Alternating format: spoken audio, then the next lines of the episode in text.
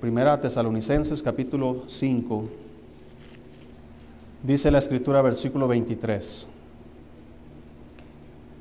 Y el mismo Dios de paz os santifique por completo, y todo vuestro ser, espíritu, alma y cuerpo, sea guardado irreprensible para la venida de nuestro Señor Jesucristo.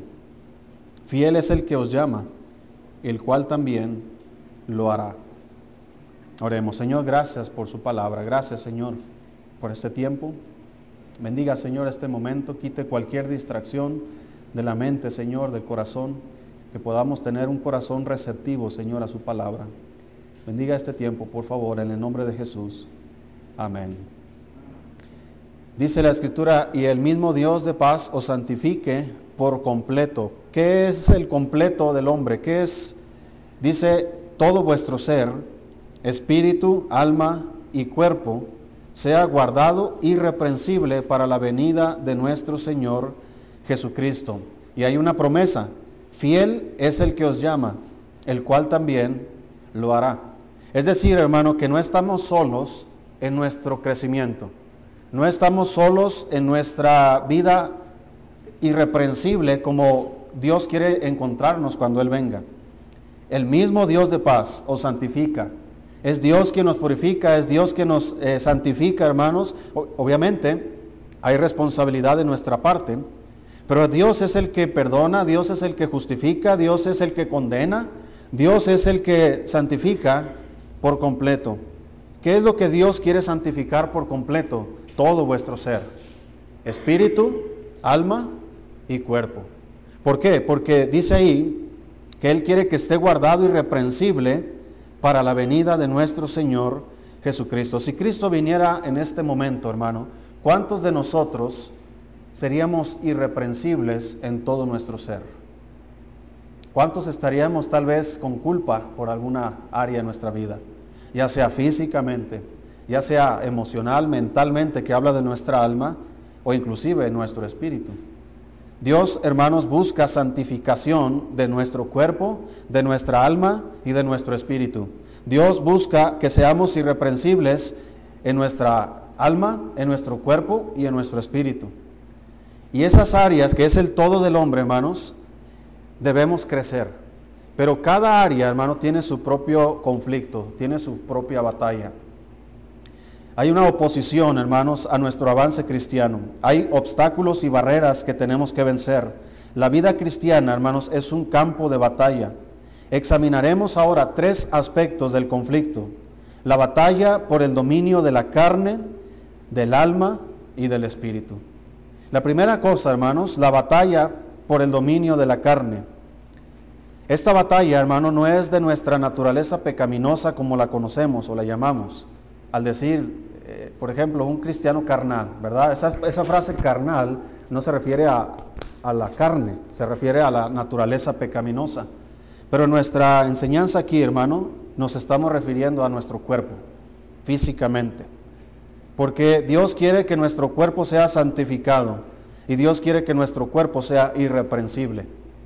Y nuestra vida cristiana requiere, hermanos, que en, en carne podamos crecer también a la estatura de la plenitud de Cristo.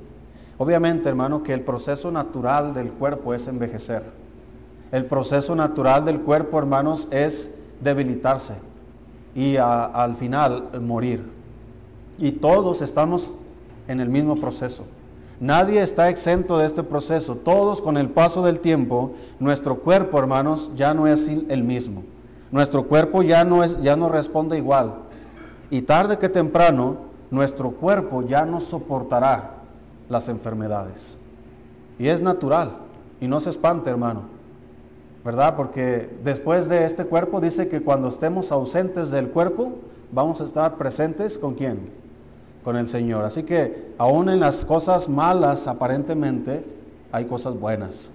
Entonces, pero mientras estamos aquí con nuestro cuerpo, no podemos cambiarlo como, como el mundo pretende diciendo que los hombres pueden convertirse en mujeres haciéndose ciertas cirugías y los hombres, las mujeres pueden convertirse en hombres haciéndose otros tipos de cirugías. o tratando de meterse todo tipo de, químicos y no sé qué tantas cosas. La Biblia dice que no podemos añadir a nuestra estatura un codo. Así es usted, así lo hizo Dios.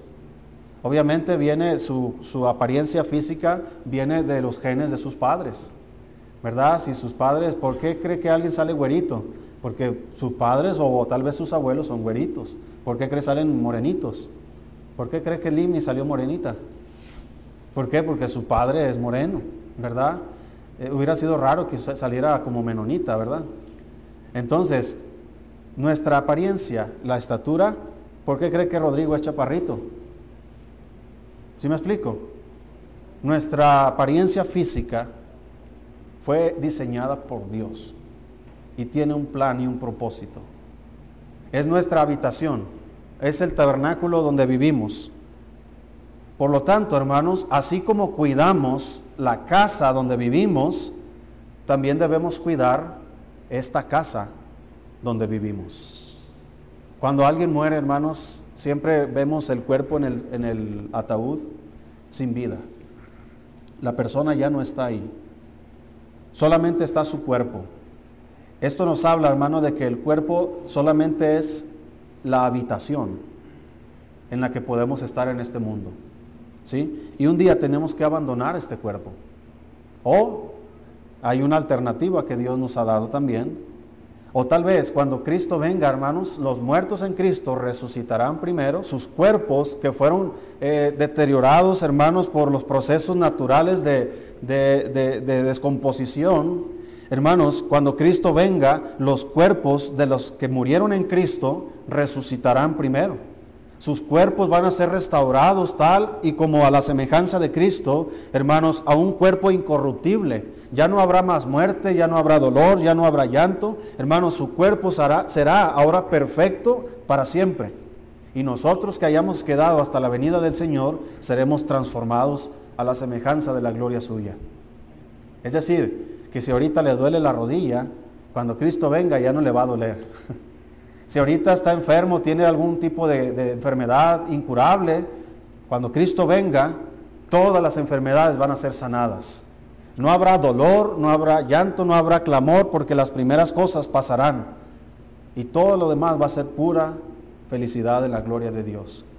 ¿Cuántos quisiéramos eso, hermanos? Estamos muy pronto para eso. Pero mientras llega a ese punto, nuestro cuerpo debe ser cuidado. Dios dijo que nuestro cuerpo era bueno. Cada cosa que, Cristo hizo, que Dios hizo en la creación, hermanos, dijo que era bueno en gran manera. Cuando dijo, hagamos al hombre a nuestra imagen conforme a nuestra semejanza, etcétera, etcétera, en el capítulo 2 explica que Dios tomó polvo de la tierra, hermanos, y formó un cuerpo, el cuerpo de Adán.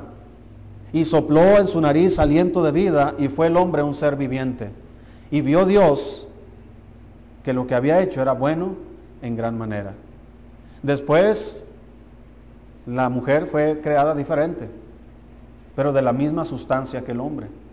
Estando Adán dormido porque Dios lo hizo caer en sueño profundo, abrió su costado y quitó, hermanos, una costilla y con esa costilla, hermanos, formó el cuerpo de Eva y la trajo a Adán para que fuese su esposa. De ahí en adelante, todos los demás fuimos hechos de manera diferente. No fuimos tomados literalmente del polvo de la tierra, ni las mujeres fueron tomadas de la costilla de un hombre. No, ahora el proceso es diferente. Dios mandó al hombre y a su mujer que se multiplicaran y que llenaran la tierra, cosa que algunos están cumpliendo, ¿verdad? Hermano Carlos está cumpliendo el mandato. ¿Quién más está cumpliendo ese mandato? ¿Verdad? Que tiene hermano Alejandro también. Entonces, llenar la tierra, multiplicarse sobre la tierra. Entonces el proceso de un cuerpo físico, hermanos, eh, comienza como un pequeño embrión y se va desarrollando. Y según la escritura es Dios quien va formando el cuerpo, hermanos. Le va dando el toque que, cada cuerpo tiene, ¿verdad? Si va a tener lunares, Dios se los pone donde va. ¿verdad? Si va a ser de alguna forma específica su cabeza, así, ¿verdad? A veces tenemos cabeza de huevo, ¿verdad? o cabeza. eh, Dios es creativo, hermanos, y él, él hizo de todas formas, ¿verdad? A uno los hizo cabezones, a otros los hizo una cabecita, a otros los hizo pelones, a otros los hizo greñudos, chinos, ¿verdad? A otros los hizo lambiños, eh, otros los hizo flacos, flacos, flacos, otros gordos, gordos, gordos, a otros los hizo perfectos como uno, ¿verdad? Sí. ¿Verdad? Entonces, no es cierto, hermano, sí tengo algunos errores. Pero Dios nos hizo así como somos. Y así como yo soy, y así como es mi esposa, cuando tenemos nuestros hijos, pues de dónde van a sacar su forma nuestros hijos, ¿verdad? De los genes que tenemos. Y, nuestros hijos un día se van a casar y esperemos que mejoren la raza, como decimos, ¿verdad? Ojalá que siempre he visto, ¿verdad? Que jóvenes muy guapas, muy bonitas agarran a hombres, pero híjole, no sé de dónde lo sacaron. Así que, eh, no sé, yo le digo a mis hijas que les quiero sacar los dientes de aquí, ¿verdad? De aquí enfrente. Eh, pero aún así yo creo no se van a escapar. Pero hermanos, ya hablando de todo esto, nuestro cuerpo creado por Dios desde la creación fue bueno. Pero una vez que entró el pecado, hermanos, todo lo que fue bueno, Dios, el diablo, perdón, está tratando, hermanos, de que todo lo bueno se convierta en qué? En malo. Por eso el Señor advierte, hay de aquellos que a lo bueno dicen malo y a lo malo dicen bueno. Por causa de la caída, hermanos, el pecado vino a dominar y a matar el cuerpo. Porque Dios le dijo a Adán, el día que, des- que comieres de este árbol, ciertamente que morirás. Tu cuerpo es perfecto, es eterno, vivirá para siempre, pero si comes de este árbol, morirás. Inclusive el Señor dijo, ¿verdad?, que tenía que detener el camino o, o cubrir el camino del árbol de la vida para que el hombre no, no comiera también de ese árbol y viviera para siempre en esa condición. Entonces, de ahí en, en- entonces la Biblia dice que como el pecado entró en el mundo por un hombre y por el pecado entró la muerte, así la muerte pasó a todos los hombres por cuanto todos pecaron. Así que nuestro cuerpo, hermanos, está sujeto a la muerte. No importa la edad, no importa la condición en la que se encuentre su cuerpo, en un segundo, hermanos, podemos abandonar este cuerpo. Vi un video y a veces hasta me da, no sé si me da miedo me da ánimo. Vi un video de un pastor que murió estando predicando. Le dio un infarto mientras predicaba. Entonces no sé si me da miedo o me da alegría eso, ¿verdad? Pero hermanos, la vida así, en un segundo puede cambiar. Pero Cristo, hermanos, a través de su sacrificio, Él vino a restaurar las cosas. Dice en Romanos 6, va- búsquelo por favor. Romanos capítulo 6, versículo 17. Por eso dice la Biblia, hermanos, que estamos bajo pecado. El hombre, ¿verdad? Está bajo pecado. A menos de que se arrepienta de sus pecados y reconozca que Jesús es el Señor y crea que Dios lo levantó de los muertos, entonces es salvo. Entonces Dios nos hace revivir, nos hace renacer, nos hace nuevas criaturas, aunque físicamente, hermano, no sufrimos ningún cambio. Aunque somos salvos, nuestros cuerpos se siguen deteriorando. Aunque somos salvos, nuestros cuerpos se enferman, se cansan y mueren.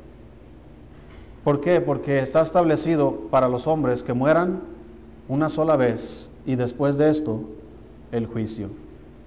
Mas sin embargo, hermanos, el sacrificio de Cristo también nos ha dado a nosotros los cristianos fortaleza física. Dice la Biblia, hermanos, en el libro de Hebreo, no lo busques, pero cuando está hablando de los héroes de la fe, comienza a hablar de algunos y explica cosas. Después dice el, escritor, y tiempo me faltaría hablando de este, de Gedeón, de, Barak, de Jefté, de, de Sansón y de los profetas, que por fe hicieron esto, por fe hicieron aquello, se hicieron fuertes en batallas, Vea, por ejemplo, hermanos, a los, a los eh, valientes de David, hombres valerosos, hermanos, que mataban 800 personas en una ocasión, 800 guerreros, hombres fuertes, hermanos, que se esforzaban. Dios le dio, por ejemplo, a Sansón, hermanos, una fuerza sobrenatural que tumbó un edificio y mató a tantas personas. Las energías, las fuerzas físicas, hermano, Dios nos las repone cuando nosotros estamos siendo transformados a la imagen suya. Aunque el proceso natural de deterioro continúa. Yo veo, por ejemplo, al misionero que está aquí en Chihuahua, ancianito, y sigue predicando la palabra de Dios. Sigue yendo casa por casa, enseñando niños, adultos, predicando la palabra de Dios. Podríamos decir, él ya debería estar retirado, ya debería estar, ¿verdad?, jubilado, pero hermanos, para el servicio cristiano no existe jubilación. Para el servicio cristiano lo único que hay es la vida y es la muerte. Con Cristo estoy juntamente crucificado, dijo el apóstol Pablo, y ya no vivo yo, mas Cristo vive en mí. Y lo que vivo ahora, de aquí en adelante, dice él, lo vivo en la fe del Hijo de Dios. Entonces, para el cristiano, hermanos, el cuerpo es fundamental para servir a Dios. Dice ahí Romanos 6, 17. Pero gracias a Dios, que aunque erais esclavos del pecado, habéis obedecido de corazón aquella forma de doctrina a la cual fuisteis entregados, y libertados del pecado vinisteis a ser siervos de la justicia. Hablo como humano, por vuestra humana debilidad, que así como para iniquidad presentasteis vuestros miembros, hablando de nuestro cuerpo, para servir a la inmundicia y a la iniquidad, Así ahora para santificación, presentad vuestros miembros para servir a quién, hermanos? A la justicia. Porque cuando erais esclavos del pecado, erais libres acerca de la justicia. Pero ¿qué fruto teníais de aquellas cosas de las cuales ahora os avergonzáis? Porque el fin de ellas es muerte. Mas ahora que habéis sido libertados del pecado y hechos siervos de Dios, tenéis por vuestro fruto la santificación y como fin la vida eterna. Dice el apóstol Pablo, así como antes usabas tu cuerpo para hacer el mal, pues ahora en Cristo usa tu cuerpo para hacer el bien. Si antes, hermanos, eh, te desvelabas haciendo lo malo, ahora eh, desgástate haciendo lo bueno. Antes servíamos a la iniquidad, presentábamos vuestros miembros para servir a la injusticia. ¿Por qué ahora no lo hacemos para servir a la justicia? El primer peligro, hermanos, hablando de nuestra carne física, es el amor a la comodidad física. Esto procede de la falta de diligencia. Pereza, podríamos llamarlo más atinadamente. Se debe a la falta de disciplina personal. El cansancio físico, hermanos, llega a ser razón suficiente para excusarnos de nuestra responsabilidad espiritual. Tú puedes juzgarte y decir, pastor, pero yo trabajo duramente. Entro temprano a mi trabajo y estoy trabajando, trabajando y trabajando. Y cuando llego a la casa, lo único que quiero es descansar.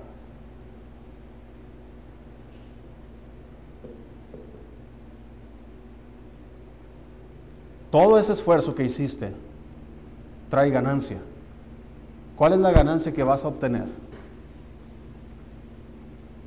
Pues un sueldo, un cheque.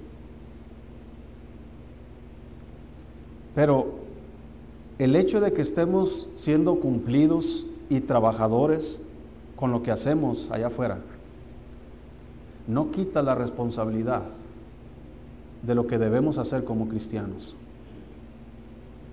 El cansancio físico es la excusa más usada por los cristianos para no leer la Biblia, para no orar, para no ir a la iglesia.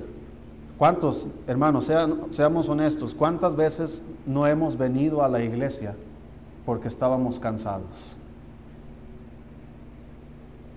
Y podríamos justificar esa excusa. Dice en Romanos capítulo 12,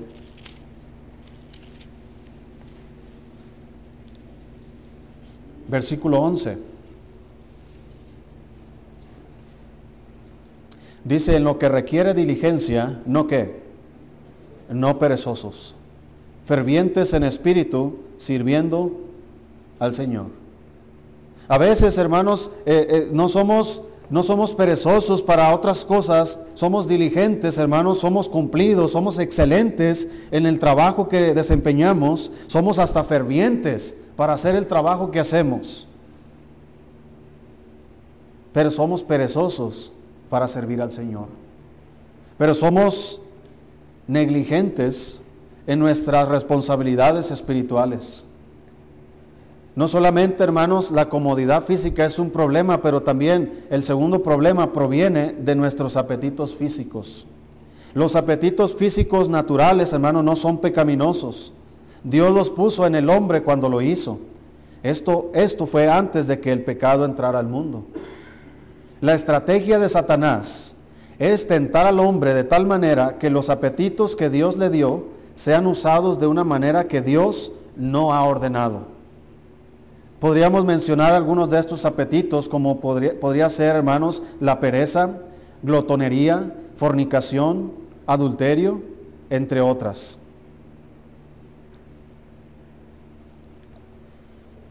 ¿Y cuánto nos gusta comer, hermanos?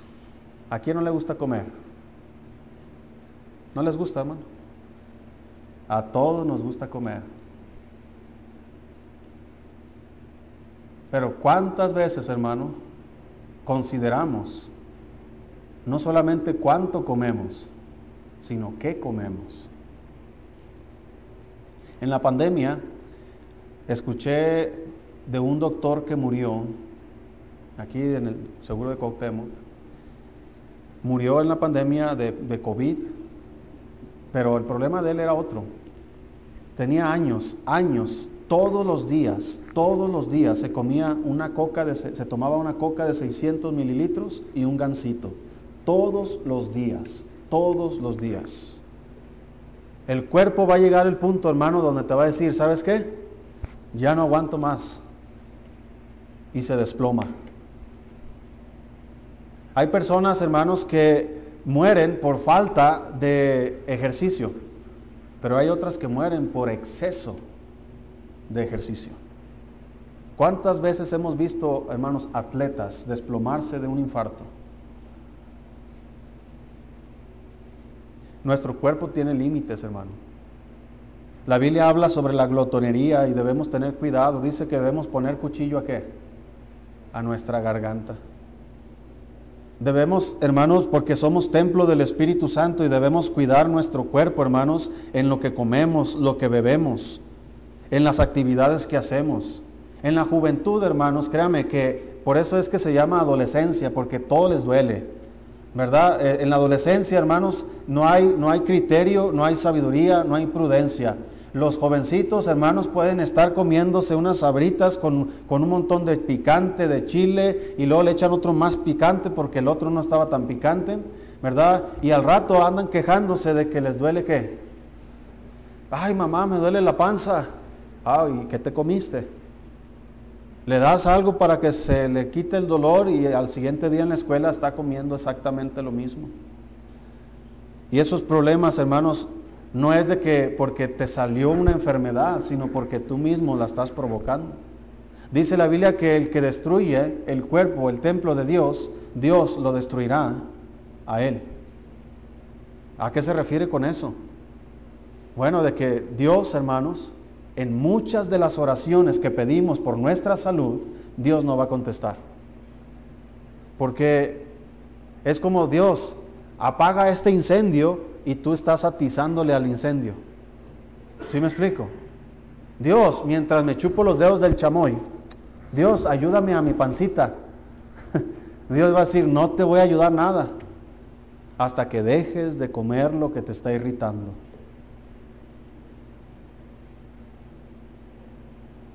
Primera Corintios 6.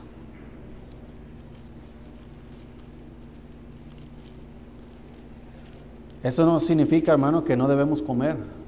Como mexicanos tenemos la cultura de, comer bien y tenemos buena comida, ¿verdad? Y hacemos fiesta en la iglesia y hay comida. Un cumpleaños hay comida. Aniversario hay comida. Vamos a hacer comida. Nos juntamos los maestros y ¿qué hay? comida. Reunión de matrimonios, comida. Reuniones de damas, comida. Reuniones de varones, con más razón, comida. No es malo, hermanos. La comida es buena. Dios, Dios quiere que tengamos compañerismo. A lo que nos referimos con la glotonería, hermanos, es a sobrepasar los límites que nuestro cuerpo puede soportar. Si estamos ahí en 1 Corintios, hermano. Dice capítulo 6, versículo 12. Dice el apóstol Pablo, todas las cosas me son qué. Es decir, Dios no va a estar ahí, cierra ese refri. Dios no te va a decir eso. Todas las cosas me son lícitas, mas no todas las cosas, ¿qué dice? Convienen. Todas las cosas me son lícitas, mas yo no me dejaré dominar de ninguna. Las viandas para el vientre y el vientre para las viandas. Pero tanto el uno como, la, como a las otras destruirá Dios. Pero el cuerpo no es para la fornicación, sino para el Señor. ¿Y el Señor para quién? Para el cuerpo. Y Dios que levantó al Señor, también a nosotros, ¿qué dice? Nos levantará con su poder. ¿No sabéis que vuestros cuerpos son miembros de Cristo? Quitaré pues los miembros de Cristo y los haré miembros de una ramera, de ningún modo. ¿O no sabéis que el que se une con una ramera es un cuerpo con ella? Porque dice, los dos serán una sola carne. Pero el que se une al Señor, un espíritu es con él. Huid de la fornicación. Cualquier otro pecado que el hombre cometa está fuera del cuerpo, mas el que fornica contra su propio cuerpo peca. ¿O ignoráis que vuestro cuerpo es que, hermanos? Es templo del Espíritu Santo, el cual está en vosotros, el cual tenéis de Dios y que no sois vuestros, porque habéis sido comprados por precio. Glorificad pues a Dios, ¿en dónde? En vuestro cuerpo y en vuestro espíritu, los cuales son de Dios. Somos mayordomos de este cuerpo. Y un día vamos a rendir cuentas a Dios por este cuerpo que Dios nos dio. Así que hermano, todos estamos en esta batalla, la batalla por dominar la carne. El diablo, hermanos, a los jóvenes les aconsejo que tengan mucho cuidado con quien andan, porque ninguno está exento de caer en fornicación. Tengan mucho cuidado. Bueno le sería al hombre, dice, no tocar mujer, pero a causa de las fornicaciones, cada uno tenga su propia esposa y cada uno su propio marido. Tenga cuidado. Padres, tengan cuidado con quién andan sus hijos, quiénes son sus amistades. No permita que anden solos, porque el pecado está a la puerta. Y el que fornica contra su propio cuerpo peca. Número dos, la batalla para dominar el alma. Mateo capítulo 11.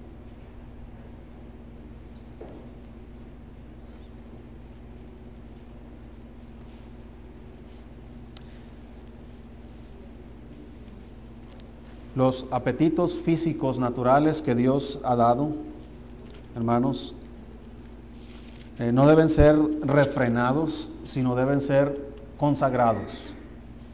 Los jóvenes, adolescentes, conforme van creciendo, su cuerpo va cambiando, las hormonas comienzan a, ¿cómo se dice? A, volverse locas, pues, ¿verdad? A dispararse, ¿verdad? El muchachito que antes le hacías carrilla con una niña y decía, guácala, ¿verdad? De repente Joel ya crece y abre sus ojos y dice, ¿por qué decía guácala? ¿Verdad? Antes, ¿verdad? Y hasta lloran los niños porque le haces carrilla con una niña. Pero ya crece Gerardo y ¿qué dice? ¿Verdad? Es, no, sus ojitos ¿qué hacen? ¿Verdad? Las muchachitas comienzan a crecer, todas mocosas, todas greñudas. ¿Verdad, Hatsiri? y luego ya crece y ahora sí ya se quiere peinar.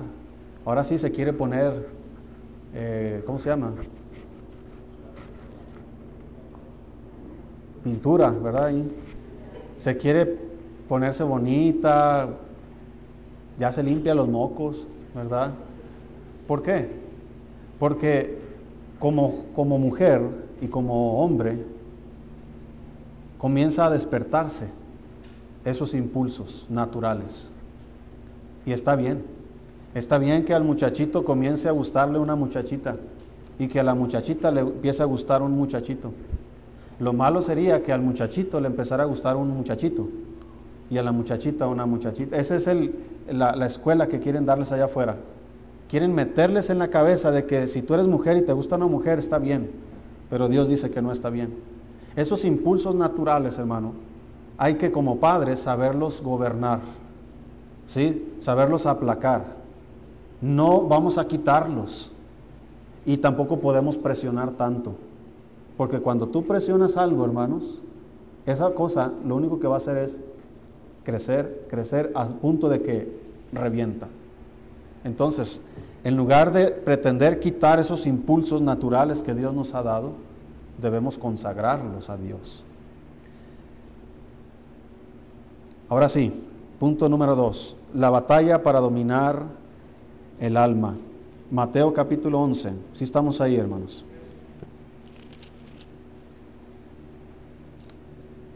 Dice versículo 28.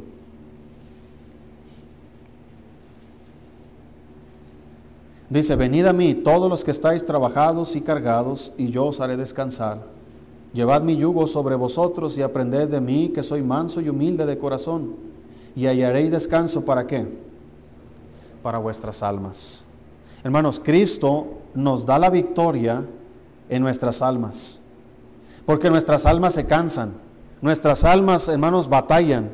El alma, hermanos, es la mente, es las emociones de una persona y es la conducta de una persona. Una persona como piensa, así se va a sentir. Si estás pensando negativamente en los problemas, necesidades, cómo le voy a hacer, pues va a llegar el punto en que te vas a sentir desanimado, te vas a sentir preocupado, ansioso, y eso, esa preocupación, esa ansiedad, hermanos, que tienes en tu alma, va a repercutir en que te duele la cabeza ahora. En que ahora estás todo tenso, ¿verdad? ¿Por qué? Porque estás preocupado. Ahora tu cuerpo y tu alma se encuentran cansados. Y es una batalla. Y por el desánimo muchos cristianos dejan de leer sus Biblias. Por lo tanto, ahora ¿quién está sufriendo? Tu espíritu. Porque no estás creciendo espiritualmente. Estás cansado, preocupado, eh, ansioso. Tienes dificultades, necesidades, enfermedades. Tu cuerpo está cansado. Dejas de venir a la iglesia. ¿Por qué no vine? No, pastor, es que ando desanimado. ¿Por qué estás desanimado? Porque tu alma está cansada. ¿Qué necesitas para que tu alma descanse? ¿Necesitas ir a una charla con amigos? ¿Necesitas ir a un café? ¿Una pastilla? No existe otra solución más que esta. Venid a mí, dice el Señor, todos los que estáis cargados y trabajados, y yo os haré descansar. Llevad mi yugo sobre vosotros y aprended de mí que soy manso y humilde de corazón y hallaréis descanso para vuestras almas. Santiago 1.21, búsquelo por favor.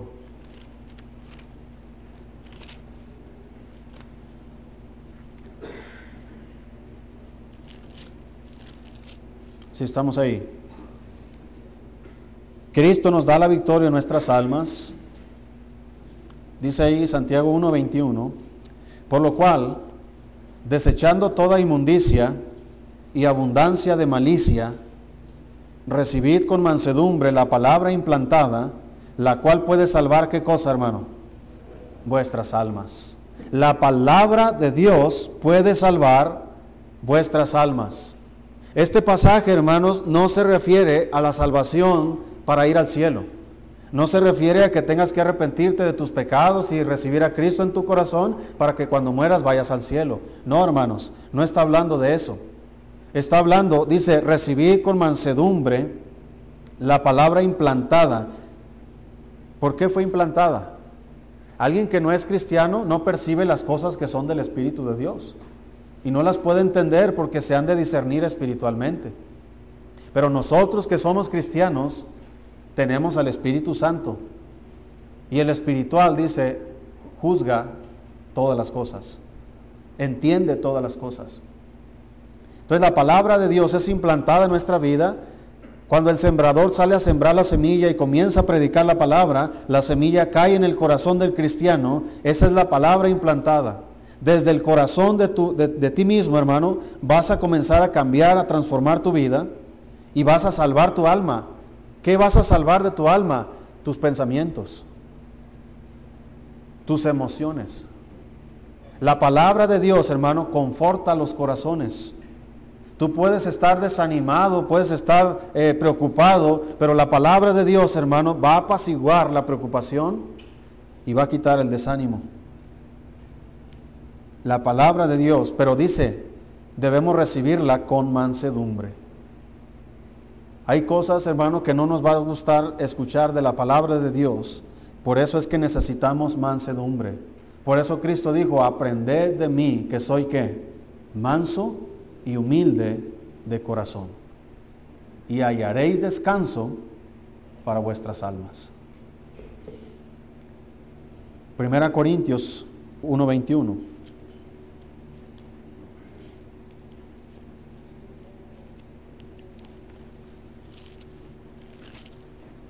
Dice la escritura ahí. Primera Corintios 1:21. Pues ya que en la sabiduría de Dios el mundo no conoció a Dios mediante la sabiduría, agradó a Dios salvar a los creyentes por la locura de qué cosa? De la predicación. Entonces, la predicación puede salvar vuestras almas. Agradó a Dios. Fue idea de Dios. Él lo pensó. Dijo, ¿cómo voy a salvar a los creyentes?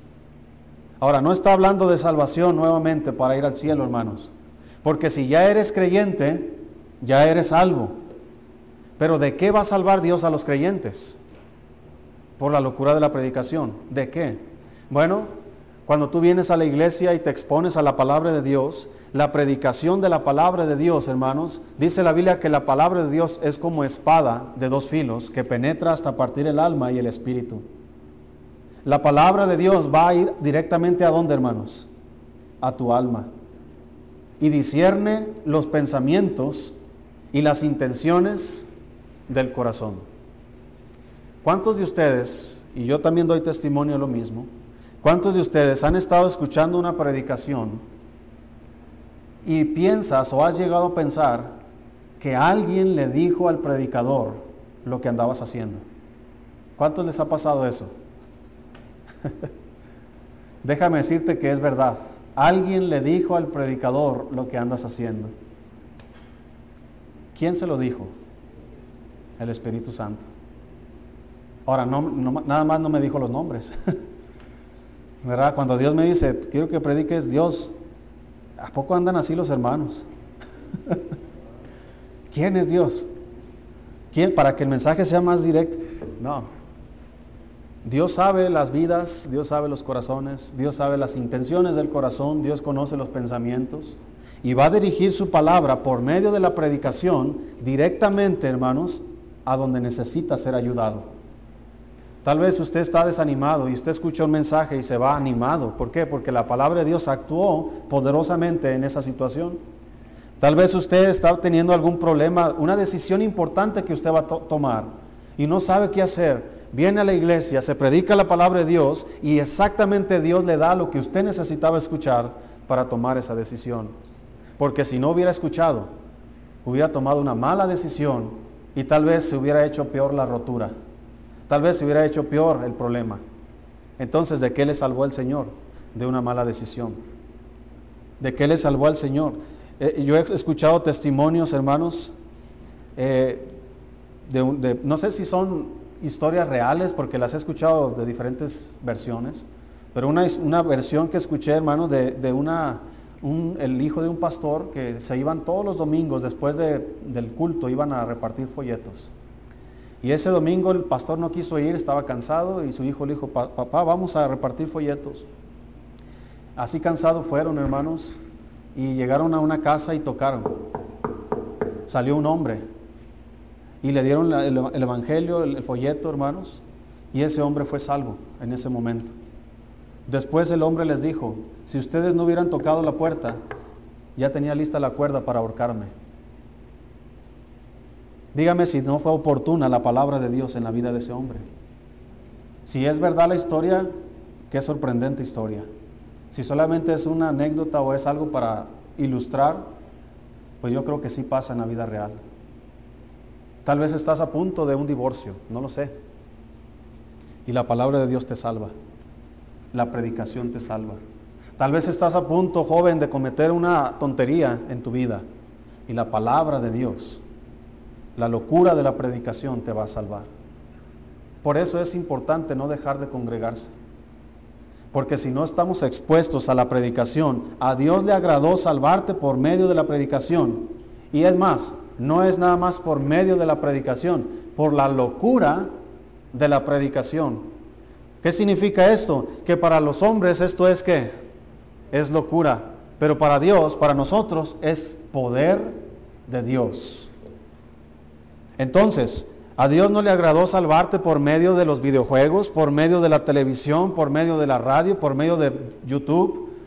Hay cristianos que dejan de congregarse y están, hermanos, escuchando cualquier tipo de mensajes en YouTube que en lugar de salvarles, les desvía más, les aparta más de la fe y terminan más perdidos que como estaban. Y conozco algunos aquí en el pueblo. ¿Qué más? Filipenses 4. Cristo, hermanos, nos puede salvar nuestras almas, darle descanso a nuestras almas. La palabra de Dios puede salvar vuestras almas si la recibimos con mansedumbre. La predicación, la locura de la predicación puede salvar vuestras almas. Pero también, hermanos, la oración puede salvar vuestras almas. Filipenses 4, si estamos ahí. Versículo 6. Dice, por nada estéis afanosos, sino sean conocidas vuestras peticiones delante de Dios en toda oración y ruego con acción de gracias. Y la paz de Dios, que sobrepasa todo entendimiento, guardará vuestros corazones y qué más?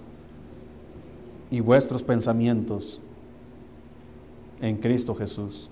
Por lo demás, hermanos, todo lo que es verdadero, todo lo honesto, todo lo justo, todo lo puro, todo lo amable, todo lo que es de buen nombre, si hay virtud alguna, si algo digno de alabanza, en esto pensad. Lo que aprendisteis y recibisteis y oísteis y visteis en mí, esto haced, y el Dios de paz estará con vosotros. En lugar de estar ahí todo preocupado, ansioso, hermanos, y con tensión y dolor de cabeza por las preocupaciones, ¿por qué mejor no sacrificamos un poquito nuestras rodillas y las doblamos y las inclinamos delante de Dios con toda oración y ruego y súplica. Y la paz de Dios que sobrepasa todo entendimiento, guardará vuestros corazones y vuestros pensamientos en Cristo Jesús. Es una batalla, hermano, para dominar el alma. El diablo quiere meter todo lo, lo malo, todo lo negativo, todo lo deshonesto, todo lo injusto, todo lo impuro, todo lo que no es amable, todo lo que no es de buen nombre, el diablo quiere que estemos pensando en esas cosas y es por eso que estamos cansados en nuestras almas. Pero todo lo que es bueno, dice el apóstol, en esto pensad. Y el Dios de paz, no solo la paz de Dios estará en mí, sino que el Dios de paz estará conmigo. Y por último, hermanos, la batalla para dominar el espíritu humano.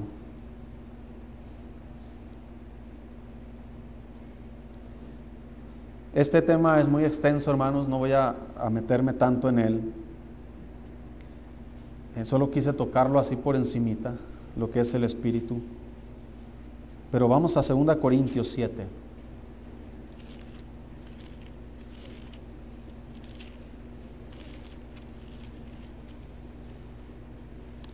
Cuando una persona es salva, hermanos, la Biblia dice que estábamos muertos en nuestros delitos y pecados. ¿Cuál área de nuestra vida estaba muerta? El espíritu. El cuerpo estaba vivo. El alma es usted la persona. El alma son sus pensamientos, sus emociones. Una persona inconversa también tiene pensamientos y emociones. Pero lo que no tiene una persona inconversa es un espíritu vivo. Está muerto en sus delitos y pecados. Pero cuando Cristo vino a nuestras vidas y nos arrepentimos de nuestros pecados, nacimos de nuevo. ¿Qué nació de nuevo? Nuestro espíritu. Dice la Biblia que el espíritu da testimonio a nuestro espíritu de que somos hijos de Dios. ¿Qué significa? Que el Espíritu Santo vino a morar en nuestro espíritu. Es por eso que ahora nuestro cuerpo es templo del Espíritu Santo. Es por eso que un cristiano no puede ser poseído por los demonios porque el Espíritu de Dios ya habita en nuestro espíritu. Entonces, ¿pero qué problema puede tener mi espíritu en la lucha, en las batallas del crecimiento? Dice 2 Corintios 7:1. Si estamos ahí. Así que, amados, puesto que tenemos tales promesas, limpiémonos de toda contaminación de qué? ¿Y de qué más? Y de espíritu. Perfeccionando la santidad en el temor de Dios. ¿Qué tipo de pecados, hermanos, se pueden cometer en el espíritu? ¿Qué tipo de contaminación puede contaminar nuestro espíritu? No está hablando de demonios, está hablando de pecados. Los demonios no nos pueden controlar ni nos pueden poseer. Nos pueden atacar, pero no nos pueden poseer. Pero el pecado, hermanos, así como al principio que dijimos que Dios quiere que todo nuestro ser, espíritu, alma y cuerpo, sea santificado y sea hallado irreprensible cuando Cristo venga. ¿Cómo se logra eso? Bueno, ya vimos sobre el cuerpo, sobre el alma. Ahora dice Dios, limpia toda contaminación de carne y de espíritu. Cuando Él dice en Hebreos que debemos presentarnos delante de Él, que entremos confiadamente al trono de la gracia, dice que debemos presentarnos teniendo nuestros cuerpos lavados con agua. Como digo, es un tema muy extenso. Cuando entramos a la presencia de Dios, Él nos escucha en la condición en la que estemos. Pero cuando tenemos comunión con Dios, hermano, en nuestro cuerpo también tiene una función muy especial en esa relación. Ese es otro tema. Pero la contaminación de espíritu, hermano, tiene que ver con idolatría, tiene que ver con hechicería, orgullo, rebelión, dureza de corazón. Dios le mandó a Saúl que matara a todos los de Amalek y que aún a los niños, bebés, ancianos y todos los animales. También este hombre hizo un sacrificio que no debió haber hecho porque solo le correspondía al profeta y al sacerdote. Pero Dios dijo esto a través de Samuel, se lo dijo a Saúl, se complace Jehová tanto en los holocaustos y víctimas en que se obedezca a las palabras de Jehová. Ciertamente, el obedecer es mejor que los sacrificios y el prestar atención que la grosura de los carneros. Porque como pecado de adivinación es la rebelión, y como ídolos e idolatría la obstinación. Por cuando tú has sido rebelde a la palabra de Dios, Dios te ha desechado para que no seas rey. Ese hombre, desde esa perspectiva, ¿dónde terminó Saúl, hermanos? En su última batalla. va a enfrentar una batalla, es su última batalla. Él murió en esa batalla. Pero antes de ir a la batalla, quiso consultar a Dios. Pero Dios ya no hablaba a Saúl ni por profeta, ni por sacerdote, ni por Urín y Tumim, ni por visión, ni por nada. ¿Qué buscó Saúl? al no tener respuesta de Dios. Una adivina. Como digo, este tema es muy extenso para explicar, pero lo que puedo decir, hermano, es que una persona, un, cristiano, con un espíritu de rebelión, hermanos, es capaz de cometer este tipo de pecados. Hay cristianos, hermanos, que jóvenes cristianos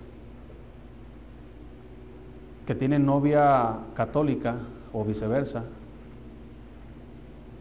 ¿cómo concibe usted? Póngase a pensar en esto. Voy a usar a, a, Rodrigo. Rodrigo está aquí creciendo en la iglesia, está aprendiendo la palabra de Dios, es salvo, pronto lo vamos a bautizar. Y llega la edad donde él tiene una novia de la escuela, pero su novia es católica, de hueso colorado.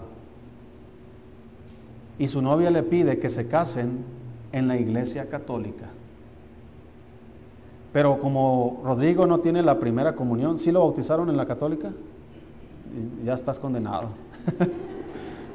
no, no tiene la primera comunión, no tiene la confirmación y no sé qué tantos requisitos. Bueno, vas con el cura y te dice, ya estás así, no, ok, necesitas hacer la primera comunión, necesitas hacer... Y Rodrigo dice, yo amo tanto a mi novia,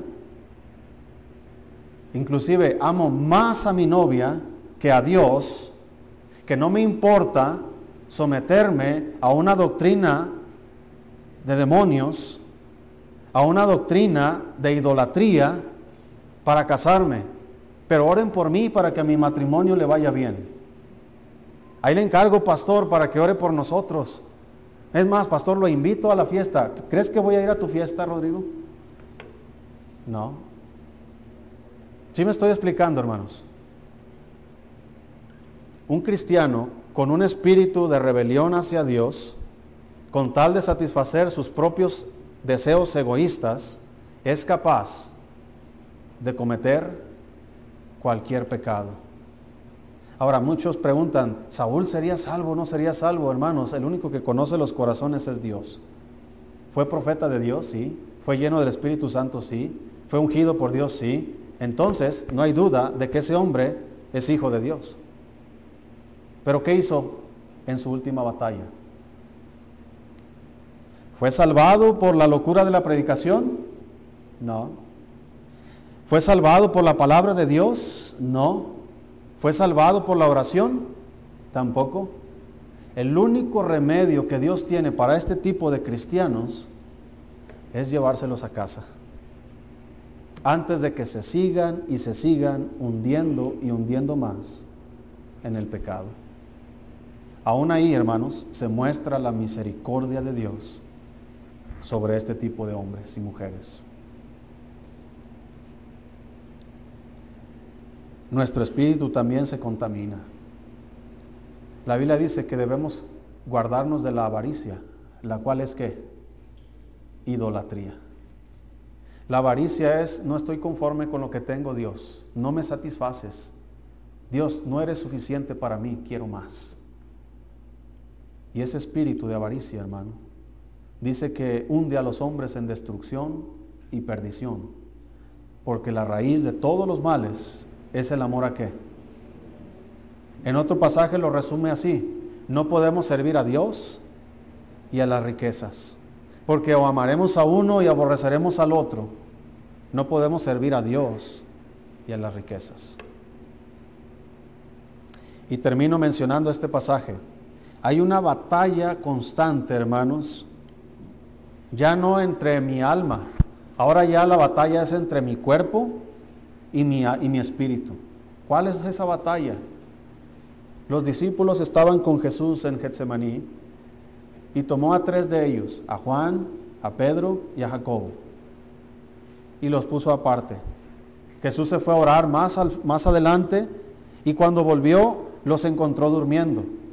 Y les dijo esto, velad y orad para que no entréis en tentación. El Espíritu, no está hablando el Espíritu Santo, está hablando el Espíritu de Pedro, el Espíritu de Juan, de Jacobo. El Espíritu a la verdad está que dispuesto, pero en la carne es débil.